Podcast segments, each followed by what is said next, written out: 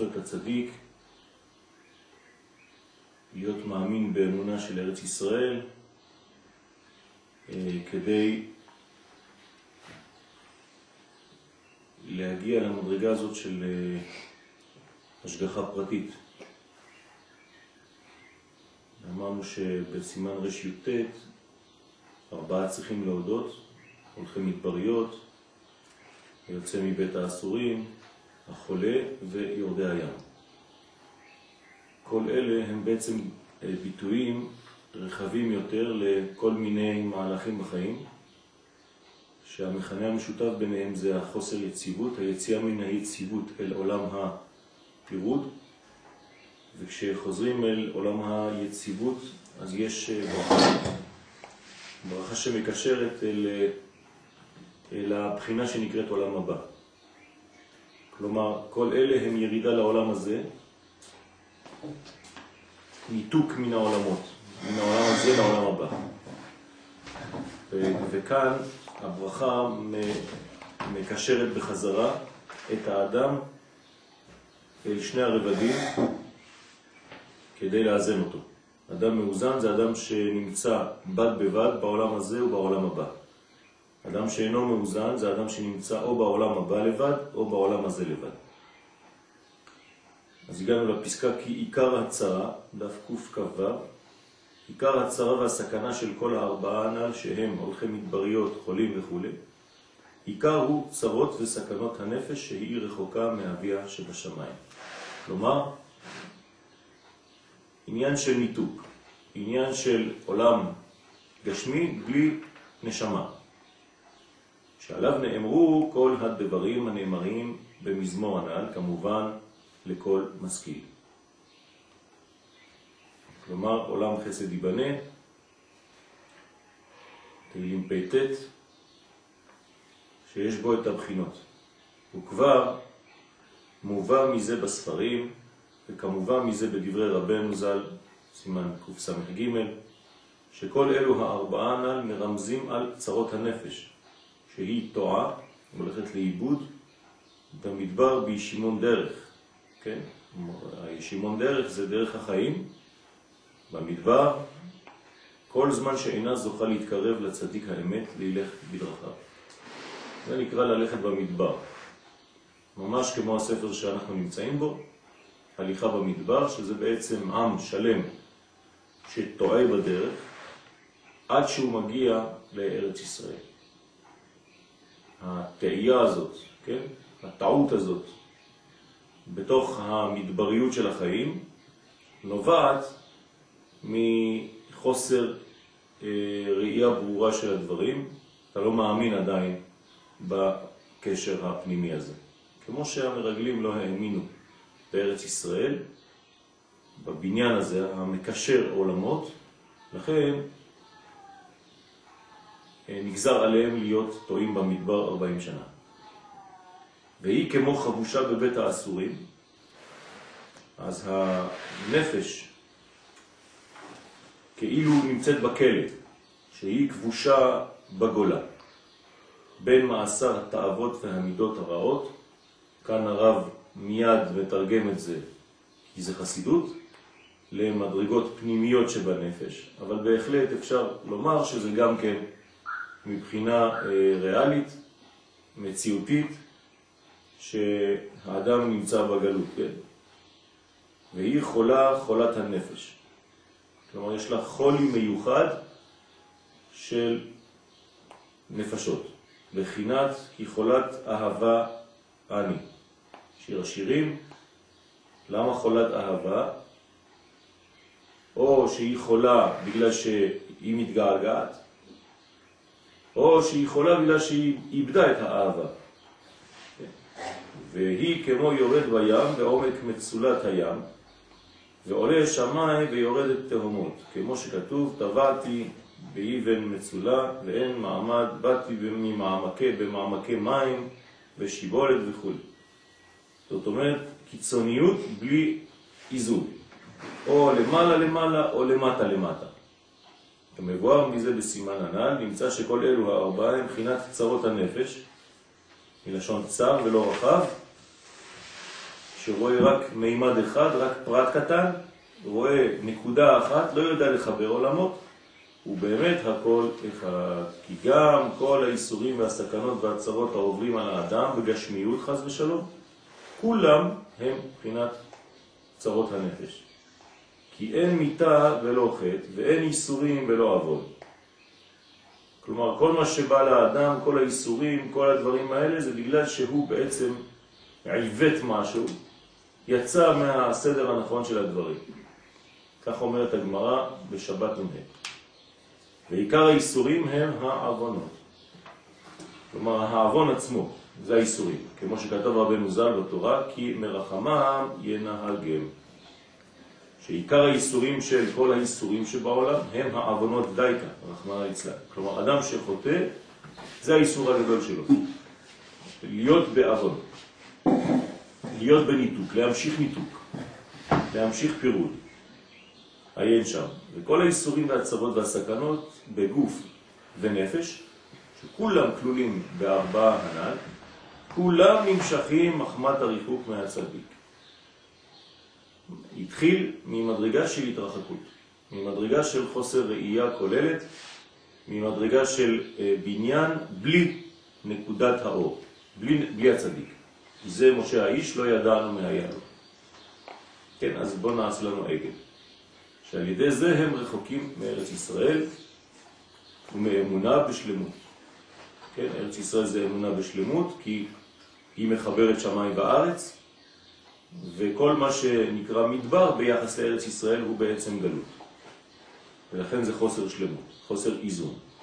בחינת הלא, על כי אין אלוהי בקרבי, מצאוני הרעות האלו. ברגע שהאדם מנותק מאלוהיו, והוא חושב שאין אלוהי בקרבי, אין אלוה בקרבו, כלומר שהקדוש ברוך הוא לא נמצא בתוך התהליך שהוא חווה עכשיו, כן, על כן מצאו אותו כל הרעות האלה. כלומר הרעות הן תוצאה מיידית של מה? שנובעת מחוסר אלוהות באותו מקום, בסילוק האלוהות מאותו מקום. שכל הרעות והצרות חז ושלום נמשכות מחמד שאין מרגישים השם יתברך ששוכן בקרבו, כן, בקרבנו. הוא משגיח עלינו תמיד. אתה, אתה חושב שבסיטואציה הזאת, ספציפית, הקדוש ברוך הוא לא היה. זה שורש הרע. זה שורש החטא. דהיינו גם האמונה, אה, אתה, אתה סילקת את האלוהות מאותו עניין, עד כדי כך שאתה, כן, שואל, כן, את הקדוש ברוך הוא, למה לא היית פה כשהייתי צריך אותך, חס ושלום. אדם שבאמת לא רואה את זה. הסתכלתי אתמול על כל העניין הזה עם האונייה וכל הספינה. הסתכלתי באינטרנט, נראה לי הערות על הכתבה, טוקבק לא יודע מה, עשרות, אמרתי עשרות, אף אחד לא רואה את התמונה בצורה כללית. מדהים. נכון. התייחסות כזאת מאוד... נקודתית, מאוד. כי, כי העיתונות מלמדת אותנו את זה, היא זה רק מה שהיא משדרת. לא, אין ראייה כוללת, זה ראייה אה, קטנה, גלותית, ו, ועל זה צריך לחנך. צריך לראות אה, אה ממש מצב הרבה יותר גדול, הרבה יותר רחב, ולצערנו, כן, זה קל, הכי קל זה לראות את הנקודה, זה השקל. רק את הנקודה איך שהיא במצב שהוא לא לדעת לפני, לא אחרי, לא בפנים, מה יוצא מכל זה, מה, שום דבר. שגם זה נמשך מחמת הריחוק מהצדיק ומארץ ישראל. אז צריך לחבר, צריך לחנך לקרבה, קרבת הצדיק, קרבת לארץ ישראל, ולראות את הדברים בראייה של זמן. כן, אנחנו בעולם של זמן, אין לנו אפשרות לברוח מהזמן. ולכן צריך להכניס את כל העניינים בעולם של זמן, ולדעת שהתהליכים שלנו הם חייבים להיות אחד אחרי השני. אנחנו לא ברמה אלוהית שזכור ושמור בדיבור אחד נאמרו. אנחנו בעולם שזכור זה עכשיו ושמור זה אחר כך. זמן. אבל אנחנו חייבים לדעת שהבלתי מלובש בזמן, בלתי תלוי בזמן, נמצא בתוך הזמן הזה. ואם אתה לא מבין את הדברים האלה, אם אתה רואה רק חלקים, אז זה נקרא מחלוקת. כן? מחלוקת זה לראות חלקים. מי שחולק זה בגלל שהוא רק רואה את החלק, הוא לא רואה את השלם. כן? קורח. קורח רואה חלקים, משה הוא השלם. שלמה המלך, זה נקרא שהשלום שלו, מלך שהשלום שלו זה קודשא בריחו, על שמו נקרא שלמה, שזה בעצם שלמות. שלמות זה המלך שלמה. המלך שלמה מייצג שלמות ביחס למדרגות של אנשים שרואים רק חלקים חלקים, והם בעלי המחלוקת. כן, כל מחלוקת שאינה לשם שמיים זה מחלוקת שהיא לשם פירוד. אבל אם היא הייתה לשם שמיים, אז זה מחלוקת שמגלה ייחוד, מגלה אחדות, היא לשם שמיים. אז זה חלקים, חלקים, חלקים שמגלים אמת, שמגלים רצון. אבל מחלוקת שהיא לא לשם שמיים, היא חייבת להיות לשם פירוד. אי אפשר באמצע. כי כל הצעות שבעולם, רחמנא ליצלן, נמשכים מתוקף הגלות בעוונותינו הרבים. כלומר, מחשבה גלותית, מחשבה מפוזרת, מחשבה פרטית, מחשבה נקודתית. כי מיום שחרב בית המקדש, מה חרב בעצם בבית המקדש? השלם. ככה צריך לראות את זה.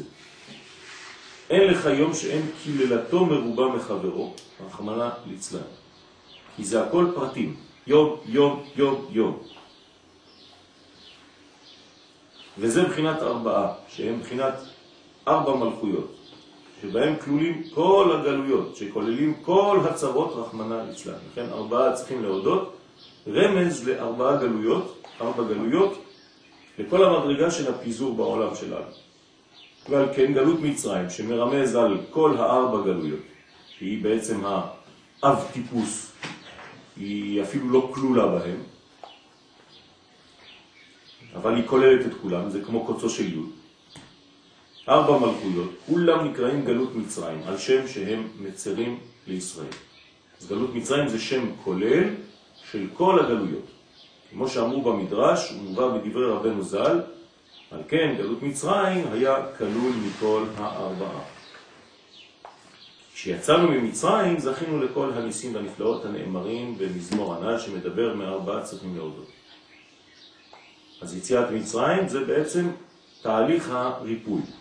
יציאה מהמצב הגלותי של ארבע צריכים להודות, ותחילת החזרה לעולם של בריאות, עד שמגיעים לצדיק, ארץ ישראל. אז צריכים להודות, זה ברכת הגומל? מה? כן. כן.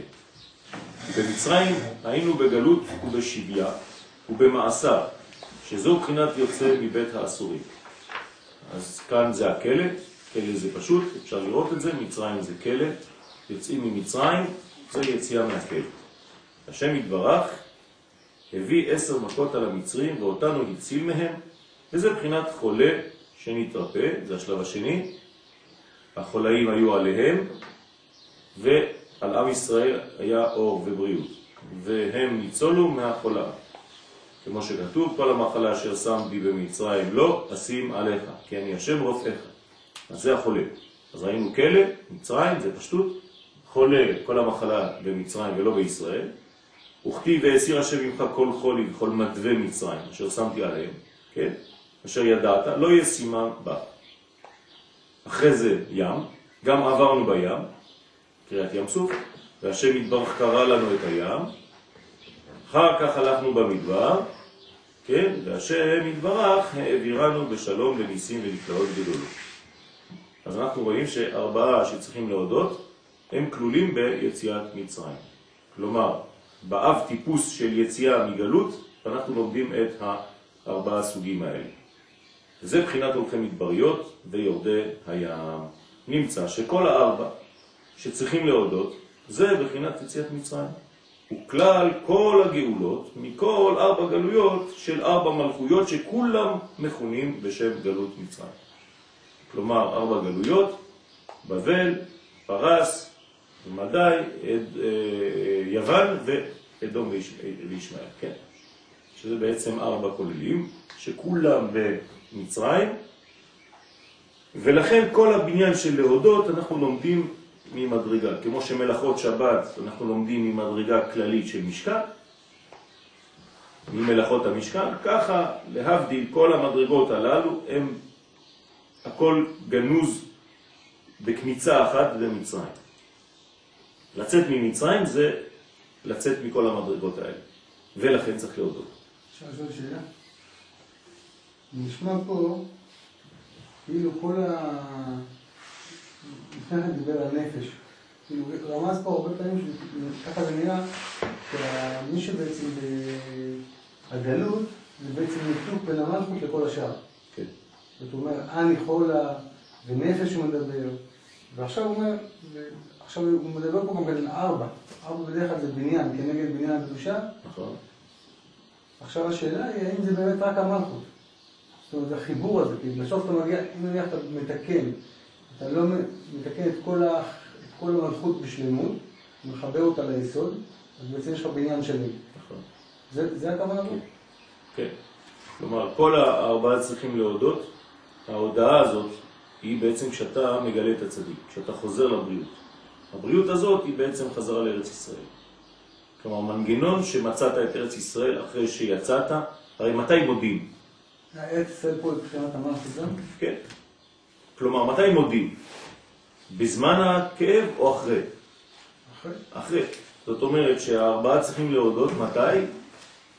כשיש להם תרופה, כלומר החולה כשהוא מתרפא, זה שירד בים כשהוא עלה מן הים, זה שהיה במדבר ויצא, נגמל מהמדבר, וזה שהיה ב... ב... מה עוד? בכלא. מה? בכלא. בכלא ויצא מבית האסורים. כן.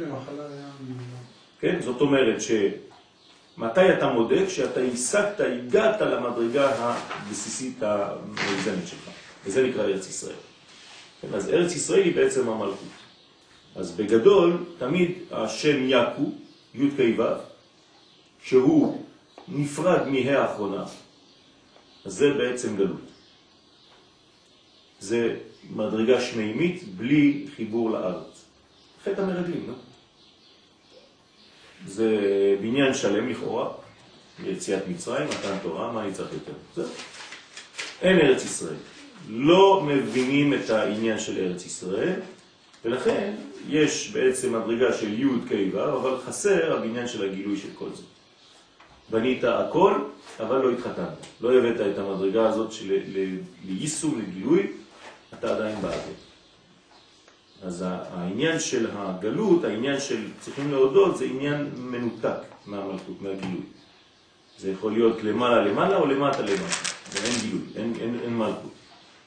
כלומר, אין חיפוש למימוש הדבר הזה במציאות. ברגע שהדבר הזה לא ממומש במציאות, יש בו בעצם דופי, וצריך להיזהר מזה. כן, הרבה מחשבות בלב איש, רבות מחשבות בלב איש, והצעת השם היא תקיים, תקום.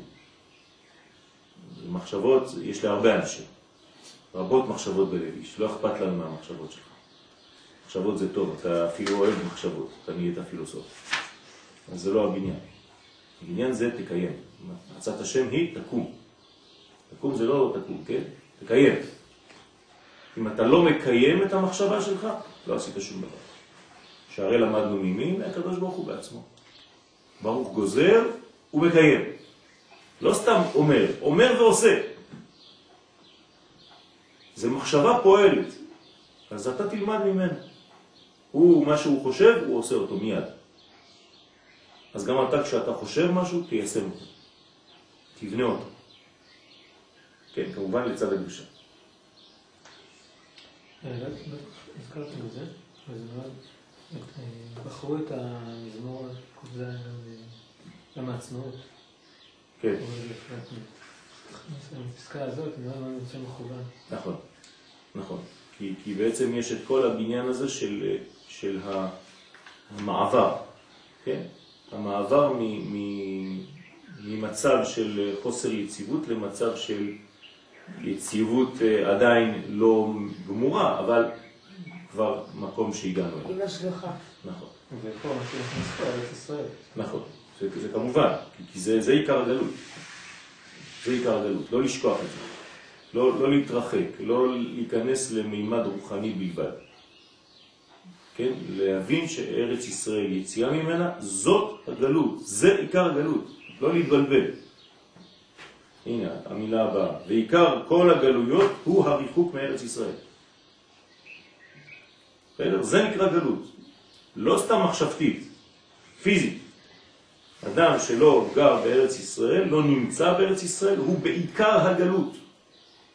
הוא נמצא בגלות. מה מנע מרבי נחמן להיות לחיות בארץ ישראל? מה מנע ממנו? אה, שלטון. כשאין שלטון בארץ ישראל, אז אין מצווה לבוא. המצווה לבוא לארץ ישראל זה שלטון בארץ ישראל. כלומר, מדינה ריבונית, שיודעת לשמור על האינטרסים שלה. זהו. שלא יכולים לבוא מי שרוצה לעשות מה שרוצה, להתכנס עם האוניות ולעשות מה שרוצים. יש פה סדר, ולפעמים אנחנו יותר מדי רחמנים. כן? זאת הבעיה שלנו, והרחמנות שלנו עולה לנו הרבה, תמיד. וגם ככה אנחנו מקבלים על הראש. כי אם לא היינו רחמנים, היינו מחסלים מיד, בלי שום פגע, מרחוק, כמו שהיו עושים באמריקה, בכל מקום בעולם. בכל מקום בעולם. שש אוניות שמגיעות לחוף ניו יורק, תוך חמש דקות אין כבר שש אוניות, רק זיכרון. כן? טורנדו אחד ונגמר כל הסיפור. לא נכנסים עם חבלים ויורדים ועושים להם טובות עם אקדחי אה, פנבול. כן? מה אנחנו בקייטנה? מה אתה יורד עם אקדחי פנבול? בשביל מה אתה, אתה נלחם? אתה, אתה סיירת וסיירת ושייטת. חיילים הכי מנוסים, אתה שם את הרובה שלך מאחורי הגב? אתה נלחם עם, עם פנבול ונותנים לך מכות עלות על הראש? זה חילול השם. צריך להראות את הגבורה הלאומית שלנו עם הרבה יותר שיניים. אבל ברוך השם יש לנו אווירה של אחדות, קונצנזוס, כולם מסכימים, ימון, ימין, שמאל, אמצע, כולם, אין, אין ימין, שמאל באמצע. מה הם מסכימים? כן, מה הם מסכימים? מסכימים להכל, שאנחנו חייבים לשמור על האינטרסים שלנו ושמה שעשינו זה בסדר גמור ואנחנו לא חלוקים ביניהם. זה לא מה שאני שומעת. אני לא לא נכון. אני לא שמעתי חדשות, אני שמעתי אנשים. זה לא לא נכון. אה, אני יודעת, אני. בעד, אני אני בצד הזה, אני מבינה, אני לא מדברת כי אני לא כל כך מבינה את הפרטים, אבל מה ששמעתי אתמול, הרוח שמעתי אתמול, זה שזה הכי טוב לחמאס. שמעתי את זה, הייתי ב... טוב, כי הם עשו לעצמם פרסומת, אבל כולם מסכימים שהפעולה הזאת, אם היא תחזור, עוד פעם יעשו את זה. כן. כלומר, עוד פעם יש עוד אונייה שצריכה להגיע. שבוע הבא. אז עוד פעם חייבים לעשות את זה. אסור הפעם להגיד לא, עכשיו אנחנו לא נעשה כלום, כי אם לא, אז איבדנו את כל הצדק בדרך. כן. עכשיו, איך לעשות? זה עוד סיפור אחר. אולי הצורה לא הייתה נכונה. היה צריך לזרוק להם חבלים בתוך המנוע של האונייה ולגרור אותם. אבל זה מה שעכשיו מתמקדים, הצורה. בסדר. זה מה שרואים, זה- על זה מדברים. נכון, אז צריך לעשות עבודות. אנחנו חשבנו שיש לנו עסק עם אנשים ששוחרי שלום. כן, אני שלום, רק עם ישראל, אני שלום, וכי אדבר, רק אני. כי על המלחמה, תמיד. כן, דוד המלך לא, לא המציא, הוא ידע בדיוק על מה הוא מדבר. אני שלום וכי אדבר, הם על המלחמה. כן, אתה חושב שלום, אתה מדבר שלום, אתה תמיד יש לך שלום בראש, והם תמיד יש להם רק דבר אחד בראש, לכסח לך את הצורה וזהו.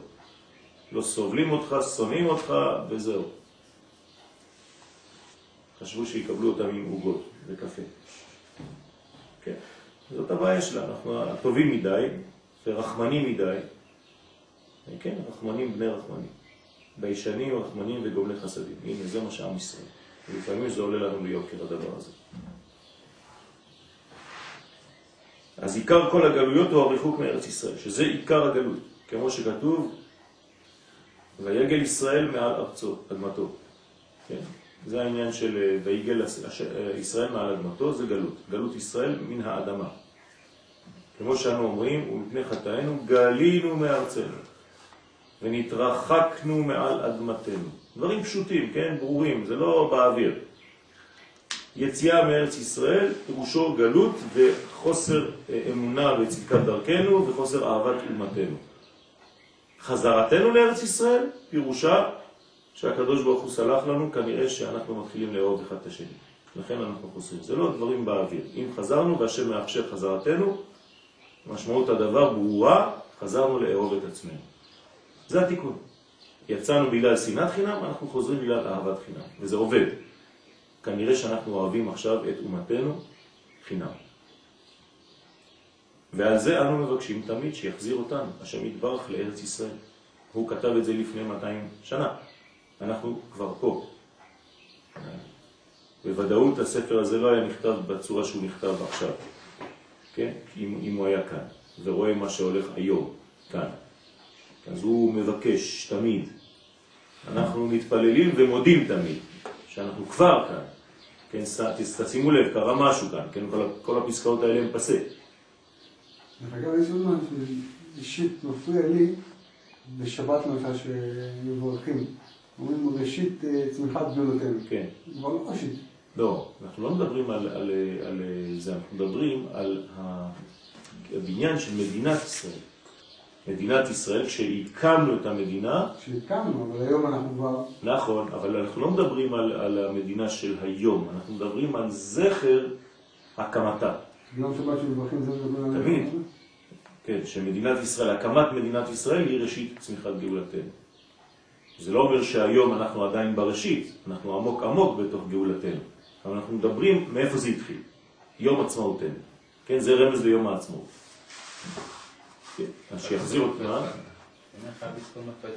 נכון, זה, זה, זה העניין של, ה, של הבסיס של הצמיחה האמיתית, זה, זה בעצם כשיש שלטון בארץ ישראל. שוב פעם, לא חזרה לארץ ישראל בלבד, אלא שלטון. כן, ריבונות. כמו שאמרת לנו שבהגדה של פסח מזכירים את העלמי עובד אבי, נכון. בהגדה הבאה יזכירו את אה, כל מה שקורה עכשיו. נכון. אז זה כבר, זה בדרך. נכון, בדיוק. ומי שהיה איתנו באיזה חג היינו? בפסח, במכינה. הייתם איתנו במכינה? בשבוע זה, לא, בפסח. באיזה שיעור שם שהיה? בשיעור, אה, לפני פסח. יום העצמאות. יום העצמאות. איזה ערב, איזה לילה אחד, לא יודע, היה לנו איזה שיעור בלילה. הלכנו ללמוד שם. לא זוכר מתי בדיוק. ואמרנו פרויקט, פרויקט לשנה הבאה, עם המכינה, לכתוב אגדה של, של הזמנים שלנו היום. כלומר, האגדה העתידית. להתחיל לבנות אותה. אז זה הפרויקט לשנה הבאה בעזרת השם המכינה. אנחנו בבית ספר עשו, בצורה מאוד מרשימה. כן, של כל אחד סיפר את החזרה שלו וזה. אפילו עמרם נכנס לסיפור. כן, נכון. כמו שאומרים בכל יום, ותוליכנו מהרה, כן, ותוליכנו מהרה קוממיות לארצנו. שתי קומות, קוממיות. כן, יהי רצון שתעלנו בשמחה לארצנו וכו' וכו'. היוצא בזה תיקון חצות, שארי תפילות רבות שאנו מבקשים מהשם יתברך על עריכת הגלות, שישיבנו לארצנו בקרוב. זה מ-18. מה? שנת 18. לא, לא, לא דווקא. כל התפילות. כל התיקון חצות, כל מה שאנחנו אומרים, והכל תמיד להחזיר אותנו ממש לארץ. גם בתפילה, כן, גם ב-18. אבל זה לא ממש זה לא רק פיזית, זה אולי גם יותר מזה. אה, זה קודם כל פיזית. קודם כל פיזית, ואחרי זה כל השאר. אז במובן 18 אפשר לשנות. נכון, אבל כל זה, כל זה במובן הפיזי, לא צריך לברוח מזה. אם בורחים מהפשט, אז אה, אחרי זה לעשות מלחמות השם, זה הופך להיות איזה משהו דתי. מתפעלים לאומן. כן, זה נקרא לעשות מלחמות השם ולעשות זה, זה לא מלחמה. זה, זה, זה יותר מדי פשוט, כן. כל, כל, לברוח מהמציאות ולהגיד שמלחמות השם זה מלחמות התורה ומלחמת היצר ומלחמת... איזה מלחמה? מלחמה זה מלחמה. כן, צריך אנשים שיש להם את האומץ לרדת לספינה כזאת. לא פיינבול. כן. לוחמים, אין מה לעשות. אז מה שאבישי אומר, לדוגמה, בתבנה ירושלים עיר הקודש, אפשר לחשוב גם על ירושלים כמובן, מה שאנחנו רואים, אבל גם על ירושלים הפנימית, עוד פעם, זאת. אם, אם זה שניהם, כן. שניהם. אם זה לא שניהם, זה לא שווה. ו- ולצערנו, כן, יש איזו. שיטה כזאת, שזה הכל ככה. כי אז אתה פרטי, אתה מסתכל בעצם רק על נכון, העבודה שלך. תבנה ירושלים, זאת השם, אני בונה את ירושלים. כמו ששאלו בכלל התלמידים של רבי נחמן. שאלו אותו, מה זה תבנה ירושלים? אמר להם, מה אתם, אה, אתם לא מבינים מה אני אומר? תבנה ירושלים, תיקחו אבנים, תבנו בתים. אה, חשבנו שזה כוונות. מבחינה, מבחינת ארץ. כן, מבחינת- כן, מבחינת ארץ ישראל. כן, זה, זה, זה המילה הרווחת. בחינה. בכל הספרים אה, כתוב הרבה בחינה. כן.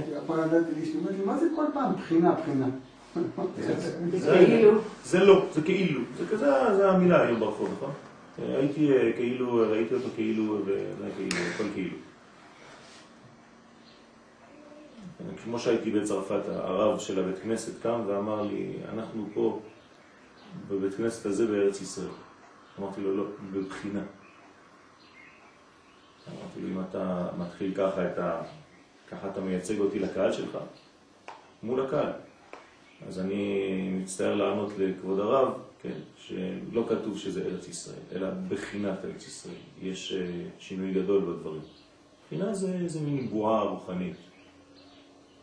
דרך אגב, כבוד הרב עוד מעט יאכל בבחינת אכילה. כן, ויתחבר לאשתו בבחינת נישואים.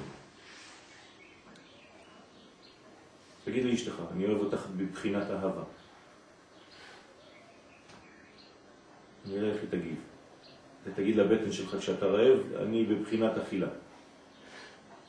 וכו' וכו'. הכל תעשה בבחינות, לא רק בארץ ישראל. אז ל- זה, זה, זה, לארץ ישראל כן, אפשר לשחק עם זה. אבל כל השאר לא. אה, זה עיוות, כן? אה, ממשיכים את זה, מבחינת ללכת לעבר, מבחינת... בוודאי, אתה יכול לעשות את זה על כל העולם. כן, אני בבחינת עובד, אני בבחינת משתדל, אני בבחינת הכל. ואתה לא עושה כלום. ועל זה כובלת השכינה בכל עת. כלומר, למה הדבר הזה מופיע? בגלל שהם לא חושבים על השכינה.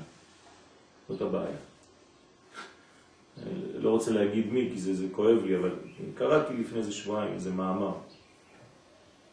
ואתה רואה את התפילות, היום, היום, כן, בימים של היום, כלומר בזמנים של העשר שנים, חמש עשרה שנים האחרונות.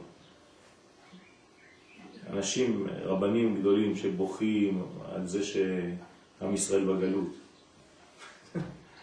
מה אתה מדבר בכלל? איך אתה, אתה, איך אתה עושה תפילה כזאת בזמנים האלה? למה אתה לא אומר לקהל שלך לעלות לארץ? מה, מה אתה בוכה על הגלות? מה, אני לא מבין בכלל. זה לירוק בפנים של הקדוש ברוך הוא כביכול. מה זה עם ישראל בגלות? עם ישראל בארצו, מה אתה משקר? על מה אתה בוכה? תעלה, תגיד להם שיעלו, וזהו, תתחילו לבנות פה. מה אתם בוכים? כאילו אנחנו, מי שלא יודע, הוא חושב שאנחנו מדברים על איזה רב שחי לפני 300 שנה. הזדעזעתי. הוא בוכה כאילו אנחנו בגלות, ואנחנו עם ישראל בגלות, והמצב שלנו בגלות. אתה לא מתבייש? לא מבין, לא מבין. אני קט- קטונתי ממש, לא מבין. ועל זה קובלת השכינה בכל עת על עוצם ריחוקנו מארצנו הקדושה. כמו שאמרו רבותינו ז"ל בברכות, אוי להם לבנים שגלו מעל שולחן אביהם. אז מה אנחנו צריכים להגיד לנו היום? אשרנו, אשרנו שאנחנו אוכלים על שולחן אבינו. אתה לא יכול להמשיך לבכות. ומארצם יצאו. כי עיקר כל הגלויות שכולל כל הצרות, העיקר הוא מחמד שאנו רחוקים מארץ ישראל. ששם עיקר האמונה בשלמות. עיקר אמונת חידוש העולם ואמונת ההשגחה. כן, אתה, אתה יכולה לענות לחברים שלך בפייסבוק. שכאילו, כאילו מדברים בשמו. כן. שמשם כל הטובות והניסים והנפלאות והישועות שכוללים, כן, בארבעה צריכים להודות, כלולים בארבעה צריכים להודות. להפך, חז ושלום, כפי הריחוק מארץ ישראל, שעל ידי זה רחוקים משלמות האמונה. כמו כן עוברים חז ושלום צרות וייסורים רחמנא ליצלן. כל, כל השואה והכל, ריחוק גדול מארץ ישראל. כל זה נמשך מחמת הריחוק מצדיקי אמת שעל ידי זה רחוקים מארץ ישראל. כלומר, צדיק אמת חייב להיות אדם כזה שמקרב את התלמידים שלו לארץ ישראל. ועל כן, רק מי שהוא רב של ארץ ישראל נקרא רבי. רבי זה רבנים של ארץ ישראל. ככה כתוב. ובחוץ לארץ זה נקרא רב. בכלל ובפרט. כי עיקר עיכוב הגאולה ועיקר הגלות מארץ ישראל נמשך מחמת הפגם שפגמו לכבוד הצדיקים האמיתיים שהם מבחינת נביאים, כמו שכתוב, ויהיו מלעיבים במלאכי האלוהים מתעתעים בנביאם. כתיב, הצדיק עבד ואין איש שם על לב, ואנשי חסד נאספים באין מביאים. כל זה בגלל שהם מזלזלים בנביא, הנביא זה ארץ ישראל, אין נבואה בחו"ל. לכן אין לו את היוד. כן. מה? של הרב והרבי. זה, זה הכוח. כי כל אחד צריך לחפש ולבקש מאוד את הצדיק האמת, שעל ידי זה עיקר תיקון האדם, עיקר האמונה, שהוא יסוד הכל. כפי מה שפוגמים חס ושלום בזה, ביסוד הזה, שאין משתדלים לחפש את הצדיק, אין משתדלים לחפש את ארץ ישראל. כמו כן נופלים בגלות ומתרחקים מארץ ישראל. זה הולך ביחד. ואזי נופל אל ההיפוך שהוא צריך לחפש ולבקש כל ימיו ואינו יודע מה הוא מחפש אפילו. כלומר, עצם החיפוש הפך להיות אינטרס אצלו, אבל הוא לא יודע כבר מה הוא מחפש. הרב, פה יש לי שאלה. מה יותר גבוה? לא יודע אם זו שאלה מדויקת, אבל ככה אני מנסח אותה. תורה או אמונה? מה יותר גבוה? אני אגיד למה אני שואל את זה.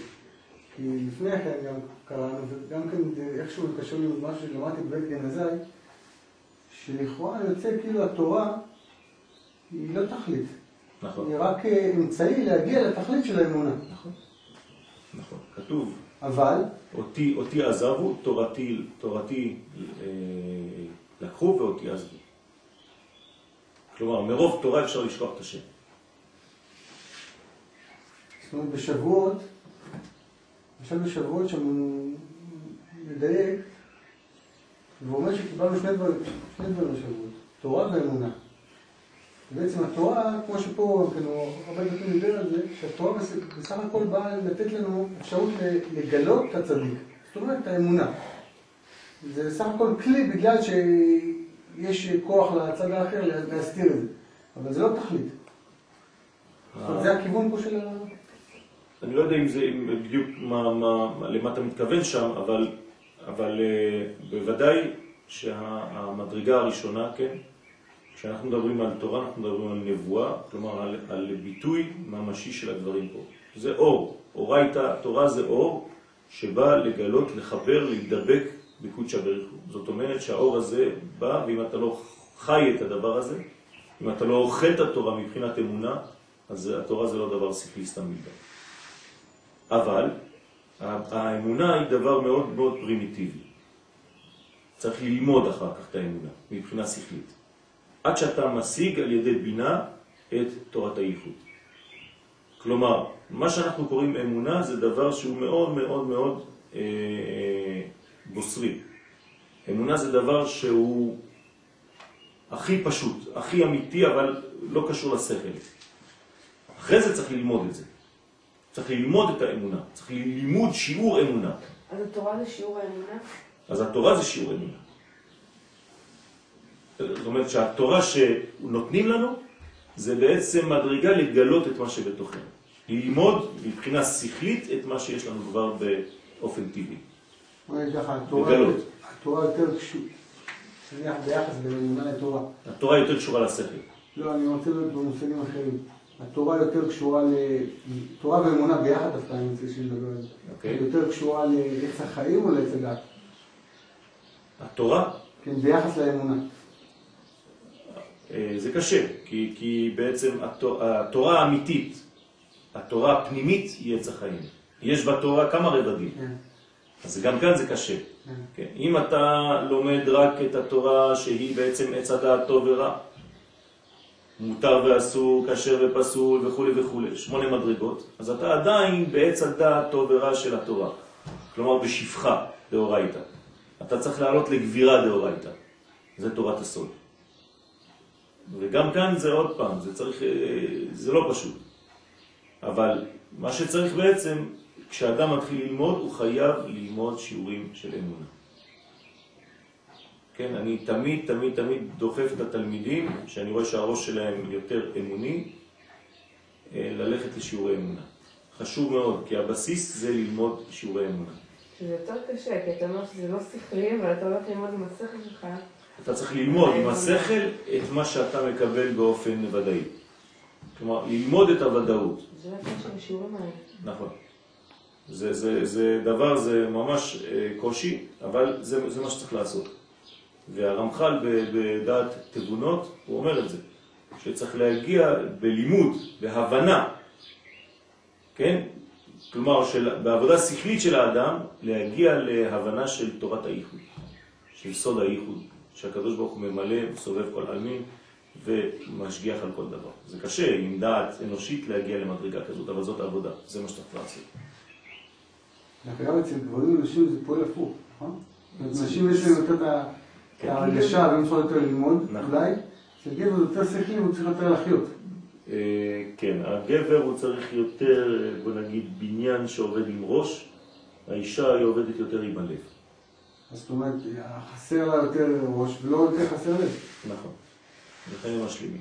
אישה זה מה שאנחנו אומרים שאין בה, כן, דעתן קלה, כן, במרכאות, אבל בינתן גדולה, יתרה בינה, בינה יתרה ניתנה לאנשים. אצל הגבר זה להפך. כן, יש להם חוסר בבינה הזאת ויותר עניין של חוכמה. אז מה הבניין של נניח? לא דיברת על חוכמה, דיברת על דעת, דעתם כן, כאלה. נכון, נכון. אז אה, דעת זה בעצם, אה, אה, זה כמו חוכמה, כן. חסר להם, לאישה יש יותר בינה, בינה זה בלב, כן, מאשר שכל בראש. היא חיה את מה שהיא חיה במדרגה של לב ורגש, יותר. זה חוזר גם כן אצל דתיים אה, אשכנזים וספרדים. לא, לא, באמת. שהרבה, אם זה לא חסידות, כן, זה הרבה שכלי אצל האשכנזים, ויותר רגשי או נשי אצל הספרדים. וצריך לשלב, צריך לחבר. לא. נכון.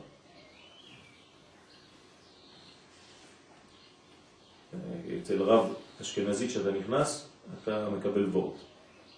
אצל רב ספרדי כשאתה נכנס, אתה מקבל אוכל.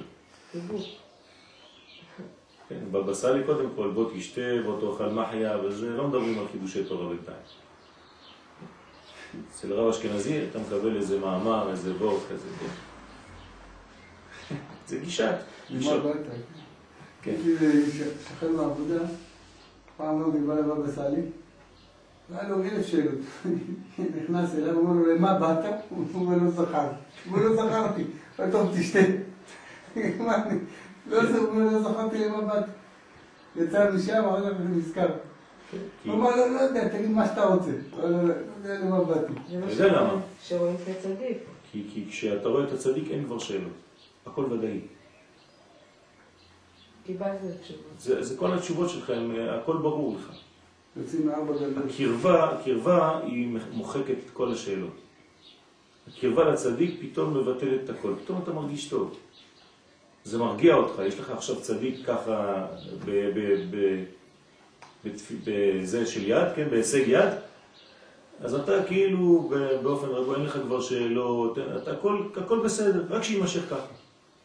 ברגע שאתה יוצא, עוד פעם אתה מתרחק, הכל חוזר. או שיעור תורה, יצאת משיעור תורה. כן. או ללכת לרופא, אותו דבר. שולחים לרופא, כמעט, לא יודע, היה כואב לי... איפה כואב? לא יודע, היה כואב לי לפני שהגעתי, כאב לי כאן. עכשיו כואב לך? לא. אבל כאב לי, באמת, אני לא משקר.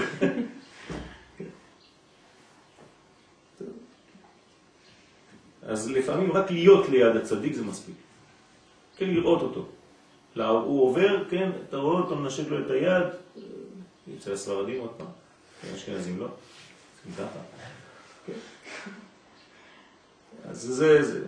אז פעם שאלו את הבבא סאלי, למה אתה נותן לי שינשקו לך את היד? אז הוא אמר, מה, הם עשו שלוש אלף קילומטר רק בשביל זה. לא לעשות להם את זה, זה לא לתת להם כבוד. זה לא שאני רוצה שיכבדו אותי. אני מכבד אותם. כן. כל, כל החיים שלהם זה לנשק את היד שלי. הכל הפוך, כן, בראש של הצדיק. שזהו עיקר בחינת הגלות, שהוא בגלות וטלטול נע ונד, ושואל ודורש ומבקש ומחפש ביגיעה ועמל וטרחה גדולה מאוד מאוד, ואינו יודע בעצמו מה הוא מבקש ומחפש. כן?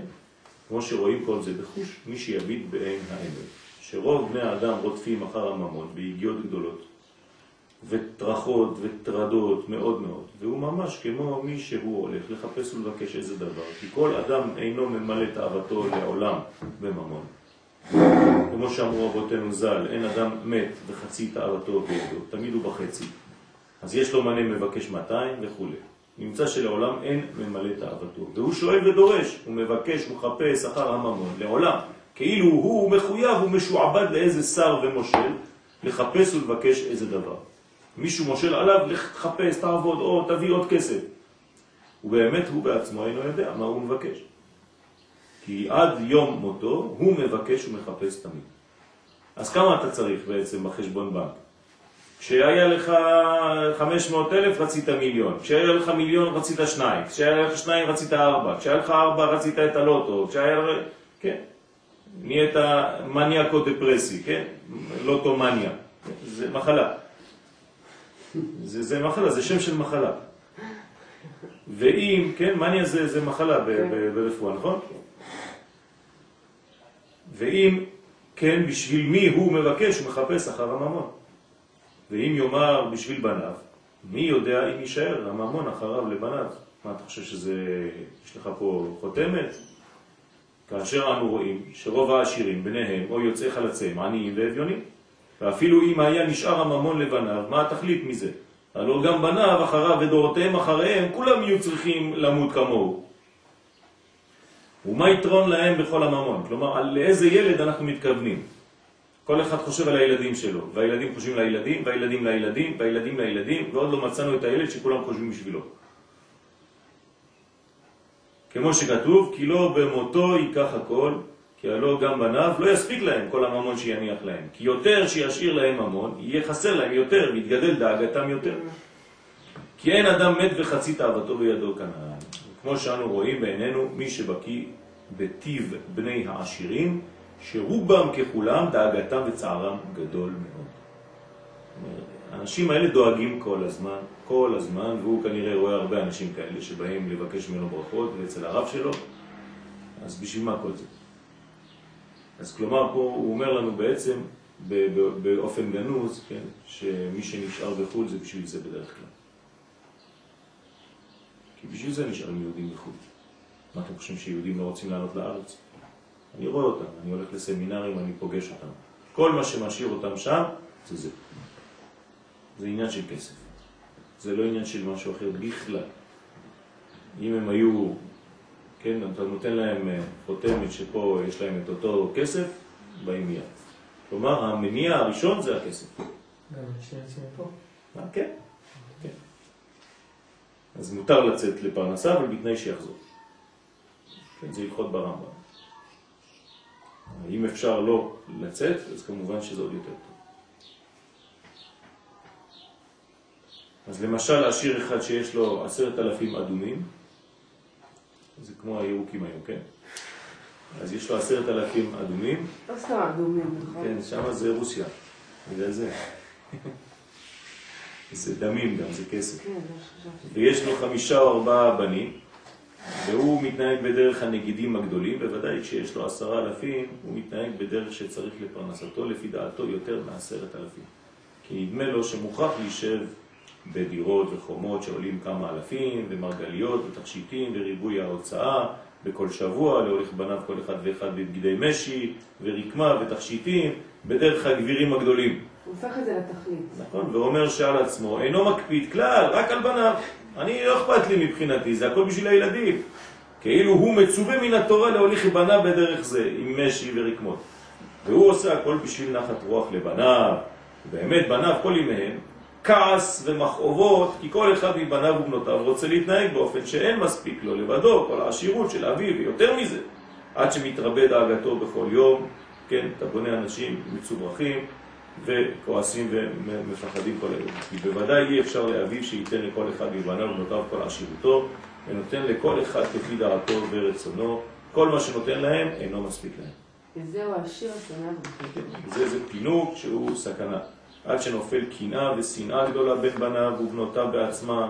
כל אחד מבניו מתקנא בחברו, כל אחד רוצה לבלוע את חברו, כמו קין שהרג את הבל מחמד שכל העולם לא היה מספיק לו. כן, כל העולם לא מספיק לו, היה לו חצי עולם בשבילו, חצי עולם. שניים היו, כולם, רק כל העולם בשביל שניים. ואביהם בעצמם יש להם צער גדול מהמריבה והשנאה והקנאה שבין בניו, כי האבא והאמא דואגים, רואים את הילדים בחוסר שלום, כיוצא בזה דאגות ואיסורים הרבה שיש לכל אחד כל ימי חיי אביו, אחר כך כולם מצפים עליו שימות, מחכים שאבא ימות כדי לקחת את מה שנשאר, וכשמת רוצה כל אחד לקבל הירושה לחלקו, שעל פי רוב כמה ירושות יורדים לטמיון על ידי המחלוקת שבין הבנים, וגם על פי רוב אינם מצליחים אחריו ונעשים עניים, והלא מימות עולם אומר כל אחד שהוא חושב בשבילו, בשביל בניו, כדי שיהיו לבניו ממון ועשירות, ועדיין לא נמצא אחד בעולם שאביו ישאיר לו די סיפוקו, שלא יהיה טרוד עוד אחר הממון, כי אפילו מי שיורש הון רב מאביו, אף על פי כן אינו מת וחצי תאוותו בידו. כן, אז יש פה שיעור גדול, כן, של ענבה ולהפסיק להיות טיפשים ולדעת איפה הכיוונים. כן. בעזרת השם שנזכה. תודה רבה.